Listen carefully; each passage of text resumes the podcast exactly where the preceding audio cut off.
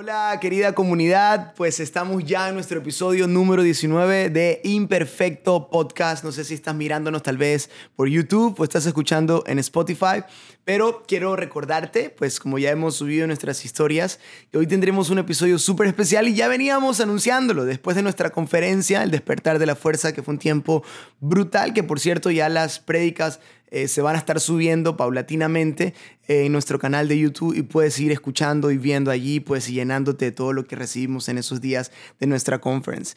Y bueno, te doy la bienvenida, no sé si tal vez es de mañana, es de tarde, de noche, en qué horario nos estás escuchando o viendo, pero te recomiendo que Ah, si estás tal vez en casa, saques dónde anotar o estés muy concentrado. Si tal vez estás viajando en el carro, eres de otra ciudad, otro país, pues vaya concentrado al volante, pero también pues muy atento a lo que Dios quiere hablarte. Hoy tendremos un invitado de lujo y es nada más y nada menos que el pastor Juan Mejías, pastor principal de Hilson, España, fundador de las iglesias Hilson en Valencia, en Barcelona y en Madrid, España.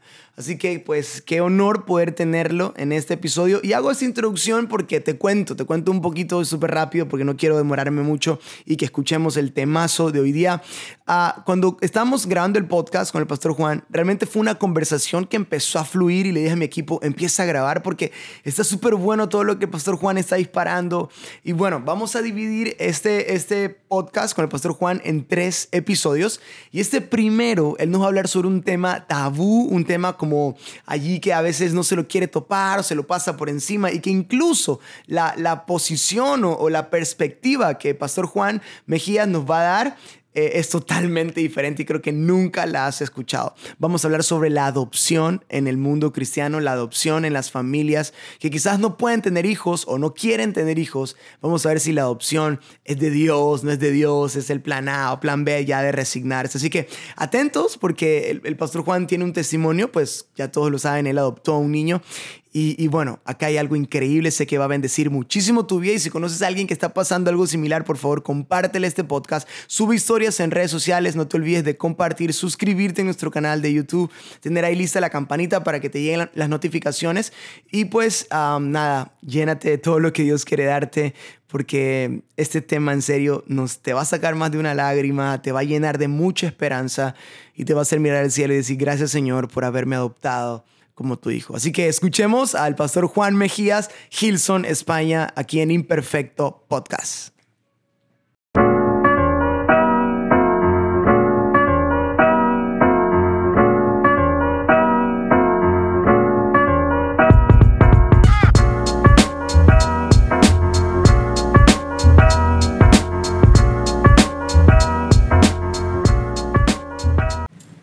Porque lo que no quiero es ganar 10.000 personas y que mi hijo cuando tenga 15 años me diga, no me has hecho caso, ¿sabes? Claro.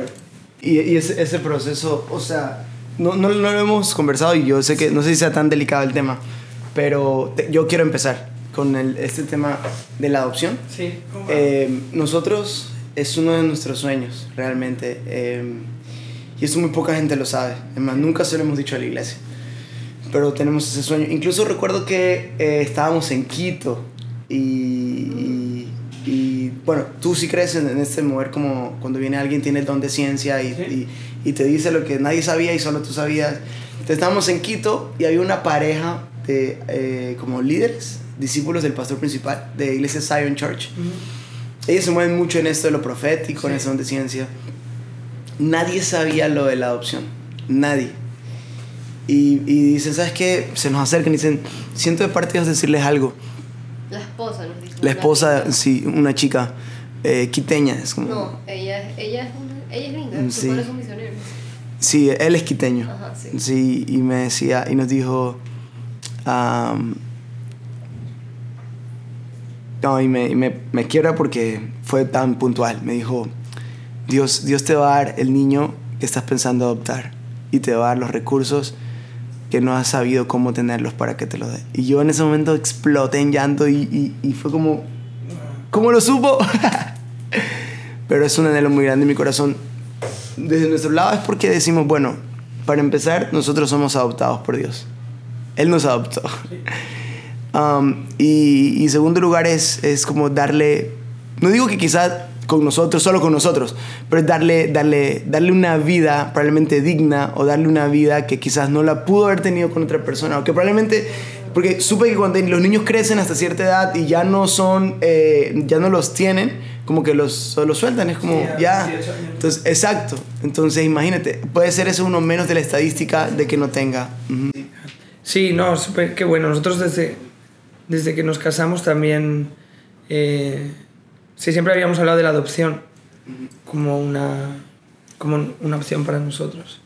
Eh, pero no sabíamos que iba a ser así en este orden, ¿no? Como que, que iba a ser nuestro primer hijo así. Eh, pero ha sido una revolución y lo que me he dado cuenta es que hay mucho tabú en este tema. Muchísimo tabú en el tema de la adopción, en la iglesia. ¿Tú dices en Europa o en todos No, no, no, en todos los lados. Mm. Y, de hecho, hoy, aquí, eh, con nuestro equipo, hay una pareja que ya se me ha acercado con este tema. Y la gente tiene mucho miedo, la gente tiene miedo que se vea como... como hay mucha gente que lo ve como si no tuvieras fe de que Dios puede darte hijos biológicos, entonces estás fallando a Dios porque estás buscando otro. Y lo comparan con la historia de Ismael e Isaac, cosas así. Es como... está tan sacado de contexto, o sea, tan, tan horrible ese tabú, pero está ahí, está ahí, está, y está yo ahora que estuve en Perú hace poco y estuve en México y he movido por España, y claro, yo explico nuestra historia a todo el mundo, en nuestras redes sociales y, y, la contamos, ¿no? Y, pero cientos, o sea, cientos de personas este año me han escrito, han venido, han llorado, que era una respuesta de Dios, que Dios había quitado una carga encima, que Dios había abierto una puerta, que Dios había no sé qué, o sea... Y bueno, es increíble, ¿no? Porque nosotros siempre le dijimos a Dios que la historia de nuestro hijo iba, iba a abrir puertas para muchas familias. Y ya ha pasado, o sea, ya ha pasado, ¿no? Mucha gente. No sé, es brutal. Tengo que, tengo que explicaros la historia, no sé, ahora pues vamos a grabar el podcast, pero luego si eso os explico cómo, cómo fue ese proceso, porque ha sido tan increíble, o sea, tan la mano de Dios, tanto, que no os podéis imaginar, o sea... Y me imagino, has de haber escuchado a Dios. Sí, no, total. O sea, no, no, desde el día uno, desde el día, desde el día uno ha sido todo como... Si se veía desde fuera sería como, como piezas así encajando, pero todo. O sea, todo, y cuando digo todo... Tienes en mente un par de cosas que tú dices, ah, mira. o sea, todo. Nosotros cuando nos casamos con mi esposa ya habíamos de adopción, pero nunca de Rumanía, siempre un niño africano. Y cuando yo me casé con mi mujer, yo le dije, yo voy a aprender tu idioma, porque yo, por mis hijos, cuando tengamos hijos, yo quiero que ellos hablen tu idioma. Entonces yo aprendí rumano por ella. Ya empezando por ahí, o sea, eso fue hace 12 años. Nuestro proceso de adopción lo hicimos en Rumanía y, y al hacerlo en Rumanía, como teníamos entrevistas con eh, asistentes sociales, psicólogos, de todo, por separado, ella y yo en rumano. O sea, todo el proceso de adopción fue en la lengua rumana. Si yo no hubiera sabido ese idioma, no habríamos podido adoptar, jamás. O sea, yo, yo dije, yo aprendí este idioma por mis hijos, pero yo nunca sabía que literalmente lo estaba aprendiendo porque si no, no iba a poder acceder a mi hijo. O sea, Dios lo estaba preparando. Es así, ¿no? Y luego, pues todo, o sea, no sé, fechas, señales. Nosotros en el 2020 fue cuando... Eh, estamos bien de tiempo, ¿no? Si tú me avisas si no... Realmente estamos como ya igual grabando. Ah, ok. Para conversar y que fluya. ahí. vale, mm. genial. Eh, nosotros en el, en el 2020 fue cuando decidimos como todo el tema de, de adoptar, ¿no? Porque nosotros empezamos a, a querer agrandar la familia y la gente empezó a enviar versículos. Nadie sabía que estábamos buscando hijos versículos, versículos, Dios promete, Dios trae un hijo, está en camino, te he visto en un sueño con un niño en los brazos, y el 27 de abril, nunca olvidar, el 27 de abril de 2020, alguien súper random, que, no, que no, no sabía nada y no teníamos tanta cercanía, me dice, Dios te dice que le pongas nombre a tu hijo y empieces a orar por nombre. Eh, fue como, madre mía, entonces nos fuimos de paseo y empezamos a hablar, durante la pandemia solo podía salir a pasear, no a hacer deporte. Entonces íbamos a hacer deporte y empezamos a buscar nombre, cómo le llamaríamos a nuestro hijo. Y mi mujer me dijo Mateo, y, pero nunca se nos había ocurrido, ¿no? Entonces miramos el significado y Mateo significa el gran regalo de Dios. Y fue como, ok, pues, pues este es su nombre. Y lo, lo escribimos en la pared, Mateo Alexander, y empezamos a orar pensando que era nuestro hijo biológico, o sea, eh, orando, orando, orando, orando, orando, y después de meses y meses fue como, hay que ir al médico porque esto no está pasando y, ya estoy reventado de tanto buscar al niño, ¿no? Entonces eh, fuimos al médico y nos dijeron que, que, no, que no iba a pasar, que no, que no podríamos tener hijos. Y claro, o sea, fue muy fuerte porque ya no es, ya no es el hecho de que te digan no puedes tener hijos, sino el hecho de que nos habían dado todo de palabras proféticas. Dios nos había dicho, ponle nombre, ora por nombre, y fue como, o sea, no, no, entiendo nada, Señor. Si una cosa es que tú tengas un deseo de ser padre y otra cosa es que Dios te diga, vas a ser padre, vas a ser madre. Entonces, eso fue muy duro. O sea, la consulta fue como, nosotros nos, nos rompimos, fue como, fue bien intenso. Encima era pandemia, la iglesia nos estaba reuniendo, toda nuestra vida estaba en pausa, o sea, fue un ataque muy heavy, ¿no? Porque era un ataque ministerial, un ataque familiar, un ataque en todos los aspectos de nuestra vida. Y me acuerdo que, que llegamos a casa rotos y nos miramos y dijimos, la única forma de, de, hacer este viaje va a ser como espiritualmente, si no, no, no, no vamos a poder avanzar. Y entonces empezamos a aprender versículos de memoria. Y cada semana aprendíamos un versículo de memoria, cada semana, cada semana. Y el primero que aprendimos en septiembre, nunca olvidaré, fue Isaías 43 Isaías 43 es el versículo famoso de cuando pases por las aguas, yo estaré contigo, los ríos no te anegarán, soy el Señor, el Santo de Israel, bla, bla, bla, bla. Y el último versículo que aprendemos era el 5, dice, del, del este, de oriente traeré tu descendencia, y en el oeste, en occidente te reuniré. Y Dios me dijo, tus hijos vienen del este. Y mi esposa es del este de Europa, es de Rumanía. Y me dijo, tus hijos vienen de Rumanía. Dios me dijo, vas a adoptar, así. Y, y yo le dije al Señor como, si esto es de ti, tú vas a tener que hablar a mi esposa. Dije, yo no se lo voy a decir, Señor, porque ya estaba muy rota, llorando cada día, o sea, bien intensa, ¿no? La situación.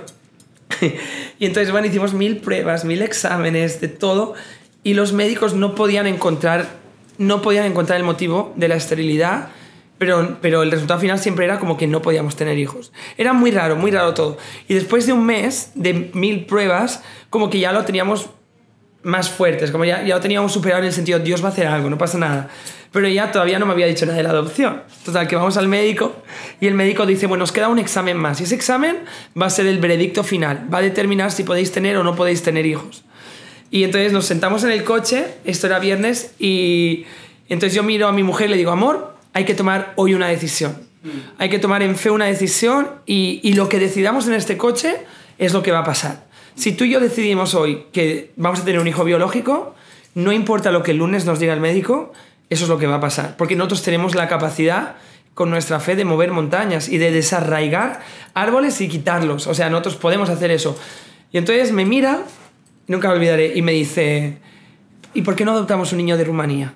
O sea, sí, pero nunca lo habíamos hablado de su país, nunca, nada, nada, nada, nada. Y para mí ese momento o sea, nosotros en todos estos años habíamos hecho tantos test de embarazo y nunca salían positivos, ¿no? Ese momento fue como si hubiéramos tenido un, test positivo de embarazo. O sea, fue como, mi hijo está aquí. O sea, así, o sea, el tiempo se paró y hay el versículo ese que dice, como Dios cambia el lamento en baile de su pueblo, ¿no? Como, y la angustia en canción. Y fue como todas las lágrimas que habíamos llorado, todas las preguntas, toda la rabia, todo el enfado, Dios ha ido, le dio la vuelta y en ese coche había como una fiesta, era como, era indescriptible, o sea, no se podía describir. Y, y nada, llegamos a casa, empezamos a buscar toda la información, el lunes volvimos al médico y nos dice el médico después del último examen que como no encontraban la causa de la esterilidad, ellos creían que, que mediante una operación y mediante IVF sí que podríamos tener nuestros hijos biológicos. Y claro, nosotros nos quedamos así, nos, nos miramos en plan, ¿y ahora qué, no? Entonces le dijimos al doctor que, que genial, que volveríamos para nuestro segundo hijo, pero que nuestro primer hijo ya había nacido y que teníamos que ir a buscarlo. Y claro, el doctor no comprendía nada, habíamos pagado miles de euros en todas las pruebas médicas, o sea, había sido una locura. Y nos levantamos, le dimos la mano y, y nos fuimos. Y fue muy fuerte porque Dios con esto nos enseñó como que no era un plan B, la adopción no es un plan B. La adopción jamás es un no tengo otra opción, voy a adoptar. La adopción tiene que ser un llamado, un deseo, un, un, sueño en el corazón traído por Dios, ¿no? Y Dios así nos lo confirmó. Nosotros teníamos la opción de decir, pues, pues vale, pues ya no adoptamos. Y fue como, no, no, no, no. Dios ya, nuestro hijo acaba, ha nacido en nuestro corazón. Tenemos que ir a buscarlo. Y ahí, o sea, fue, cruzamos el continente europeo, en plena pandemia, nos mudamos a Rumanía, vivimos allí, empezamos el proceso de adopción y, y la, la asistente social decía, estáis locos, como no va a funcionar, vais a tener que esperar muchísimo tiempo. Y nosotros le decíamos, no, no, nosotros somos cristianos y Dios está en esto. Dios tiene nuestro hijo. Y ella nos miraba decía, estáis locos, estáis locos. Eh, después de tres meses de muchas mm, eh, clases y psicólogos, ellos te dan un papel que pone, eres apto para adoptar. Como no estás loco, tienes dinero, tienes una casa, puede ser, un- puede ser una familia. Y nos dio eso y nos dijo, ahora tenéis que elegir qué perfil buscáis de niño. Y le dijimos, mira, lo único que queremos es de 0 a 3 años y que, que sea sano clínicamente, o sea, que no tenga una enfermedad desde ya, porque por nuestro estilo de vida y por nuestra edad, como no nos vemos capaces de tener un niño muy mayor o un niño con, con una discapacidad hoy por hoy, o sea, si, si viene, pues, pues Dios te da la fuerza para, para tomarlo y, y avanzar, ¿no? Pero así como de primeras no nos veíamos con la capacidad, hay personas que pueden hacerlo por sus finanzas, por su tiempo, pero nosotros no nos veíamos capaces y nos dijeron que no, que eso era un niño ideal, que íbamos a esperar cinco años. Y dije, mira, esto es lo que sentimos de Dios, esto es lo que vamos a poner. Entonces ellos ponen esa información en un sistema y ahí se va, ¿no? Y tú tienes que esperar a que el sistema, pues algún día te haga un match. Y, tío, pasaron cinco días, cinco días y nos llaman por teléfono. Hola, mira, no sabemos qué ha pasado. Habían dicho cinco años. Sí, no entendemos qué ha pasado, no- esto nunca nos ha pasado, pero el sistema os ha hecho un match con el niño. Cuando ibais a venir hoy a la oficina, hemos buscado estos, vuestra información y había un niño que, que el sistema había puesto con vosotros. Y fue como, bueno, venid a la oficina y veis su historial y a ver qué os parece. Entonces fuimos, vimos el historial y tenía dos años, era un niño, no sé qué. Y fue como, vale, lo queremos conocer. ¿Cuándo podemos? Mañana. Y, y era 19 de marzo, que era el Día del Padre en España. Fue súper especial. Ah, esos detalles de Dios. Sí, no, total. Entonces entramos y fue como. O sea, lo vimos y fue como. Es él. O sea, así. Así, al momento. Y entonces empezamos a hablar. Él estaba con una familia de acogida, lo tenían hasta que una familia que lo adoptara lo, lo, lo tuviera, ¿no? Entonces empezamos a hablar con esta mujer y aquí viene lo increíble. ¿no? Nosotros desde que decidimos adoptar empezamos a orar, a orar, a orar por él. Sin saber quién era, diciendo, Señor, tú sabes quién es nuestro hijo o nuestra hija, guárdalo, pon tu mano, pon ángeles, Señor, protégelo, porque hay historias de abusos t- terribles, ¿no? Entonces empezamos a hablar con esta mujer y nos mira y nos dice, mira, yo no sé vosotros, dice, pero yo soy cristiana evangélica. Y dice, cuando yo cogí a este niño del hospital, como yo declaré que, que el Señor tenía una familia para él, que le iba a servir, que le iba a amar.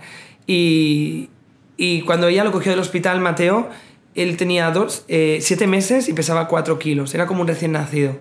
No podía mover los músculos, nadie lo cogía nunca. Entonces su- sus músculos no estaban desarrollados, no podía mover las piernas. Los médicos le dijeron, este niño no va a poder andar, no va a poder hablar.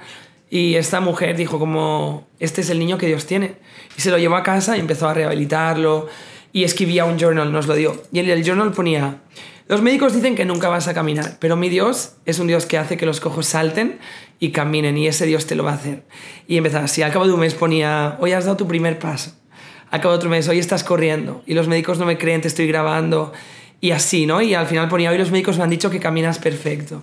Y luego ponía, los médicos dicen que nunca vas a hablar, pero el mismo Dios que te ha hecho andar es el Dios que te va a hacer hablar. Y lo ponía cada día, cada día, lo tenemos escrito.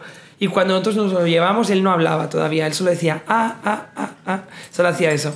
Y al cabo de un mes, no sé qué pasó en su mente y no sé qué hizo el Señor, hizo clic y empezó a hablar. Y Mateo, hoy, tiene tres años y medio, habla rumano perfecto, castellano perfecto, catalán perfecto, con un nivel de un niño de cinco años. El pediatra nos dijo, este niño está sobreestimulado en el habla, este niño habla más que lo que tendría que hablar. Y, y así todo, o sea, todo fue como Dios haciendo... Incluso como el día que, que él llegó a nuestra casa, que ya nos lo dieron para que viniera a vivir, era 27 de abril, de dos- o sea, un año después de aquel mensaje de ponle nombre a tu hijo y empieza a hablar por nombre. Y todo, o sea, todo ha sido así, ¿sabes? Como que Dios nos dio la certeza, este es tu hijo, este es su, este es su propósito, este es su llamado para ti y para él, para, para este niño. Y, y bueno, ha sido increíble, ¿no? Entonces cuando hay gente que viene y me dice, algún día Dios hará el milagro completo, es como, ese es mi milagro completo. O sea, un milagro completo no es que mi mujer lleve un bebé en su, en, su, en su vientre, que sí que será un milagro también, pero mi hijo ya es mi milagro completo. La adopción no es un milagro a medias, la adopción es un milagro entero y para mí es más milagro incluso que una concepción, porque es como en un país de millones y billones, Dios escoge a un niño y lo lleva a una familia y une para siempre su destino. O sea, es como, no sé, me ha enseñado tanto, tanto a confiar en Dios, a caminar en fe, a caminar en lo desconocido, a, a, no tener miedo a declarar su nombre, ¿no? Incluso la semana pasada estábamos en Rumanía porque la oficina de adopción celebró 25 años en Rumanía y nos dijeron si podíamos ir a contar nuestro caso delante de todo un teatro, dice, porque es el caso más bonito de los 25 años que hemos tenido. ¡Wow! Entonces, bueno, sin duda la mano de Dios está en, en nuestro hijo y en esta historia, ¿no? Yo creo que en muchas familias por lo menos van a dar un paso adelante en preguntar, en preguntar. Sin palabras, esto fácil puede ser un capítulo solo, sí. pero, pero bueno, eh, wow, que, perdón, es como muy fuerte la historia y sé que hay muchas cosas más, ¿verdad? Que tienes ahí, pero, pero yo creo que de familia no, no creo que pueda preguntar más porque pues ya nos quedó claro que de 5 a 8 es de Mateo. Y si la gente no le gusta, se puede cambiar de iglesia, ¿verdad? Pero bueno, y gracias por eso.